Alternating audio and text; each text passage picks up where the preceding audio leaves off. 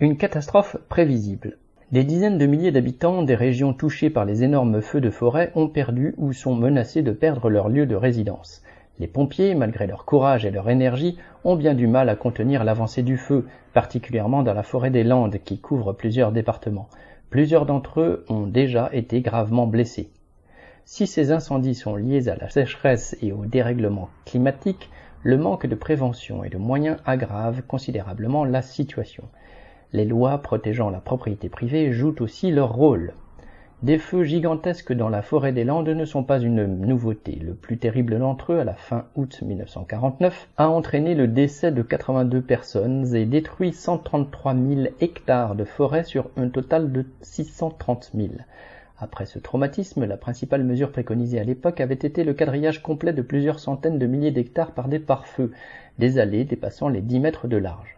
Aujourd'hui, 28 000 propriétaires privés possèdent 90% de cette forêt qui, avec 27% de la production, est la plus grosse contributrice au marché du bois en France.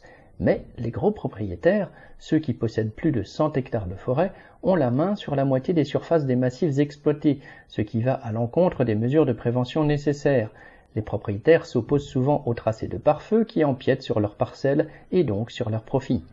Les seules obligations des propriétaires privés, renouvelées dans le dossier de prévention et de lutte contre les incendies édité par le ministère de l'Intérieur en 2021, et loin d'être toujours respectées, sont le débroussaillement des zones bordant les propriétés et les installations commerciales ou industrielles.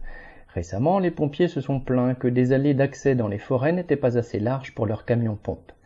Les moyens matériels de lutte contre l'incendie sont loin de correspondre aux besoins, alors que tout laissait prévoir l'aggravation du risque d'incendie dans les massifs forestiers. Les plus grandes pelleteuses qui seraient capables de créer des trouées dans les massifs pour empêcher la propagation du feu existent, mais pas pour les pompiers. Les grandes sociétés de travaux publics en possèdent des centaines, de même que la gendarmerie, la police nationale et les CRS, le parc a été agrandi après 1968 car ces moyens peuvent servir à enfoncer des murs d'usines occupées ou à détruire des barricades et autres obstacles installés par des manifestants. Ils sont donc bien là, stockés, entretenus et remplacés régulièrement au fil des ans. La sécurité de l'ordre capitaliste autorise toutes les dépenses. Il en est de même des moyens aériens de lutte contre les incendies et notamment des canadaires. Les gouvernements français, prêts à verser des dizaines de milliards pour soutenir l'industrie aéronautique, n'ont jamais trouvé utile de faire fabriquer de tels avions de lutte contre les incendies. La France possède, en tout et pour tout, 12 Canadaires, dont 9 seulement en état de marche, et qui ne peuvent fonctionner que 8 heures par jour par manque de pilotes. Il est vrai qu'elle dispose ici de 5 avions Dash qui projettent assez loin des retardateurs de feu et de 19 hélicoptères bombardiers d'eau, mais utiles seulement pour les petits feux naissants. C'est dérisoire, même si les ministres se vantent en déclarant que c'est la plus grande flotte de Canadair d'Europe.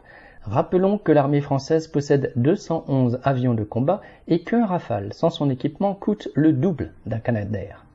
À toutes ces déficiences s'ajoute la faiblesse des effectifs de pompiers sur le terrain. En avril dernier, ceux des Landes étaient en grève et manifestaient pour se plaindre de se retrouver à 33 la nuit pour couvrir tout le département. Citation. En 2010, dénonçait-il, il y avait 300 pompiers pour couvrir 23 000 interventions. Aujourd'hui, nous sommes 298 alors que nous avons dépassé les 34 000 interventions.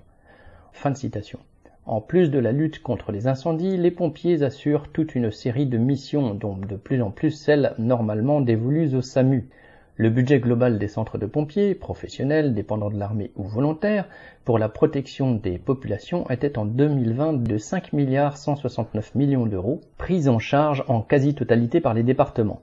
Le budget des armées pour 2021 était de 39,2 milliards, 41 milliards prévus en 2022 pour la protection des intérêts de l'impérialisme français et de sa poignée de milliardaires. Paul Sorel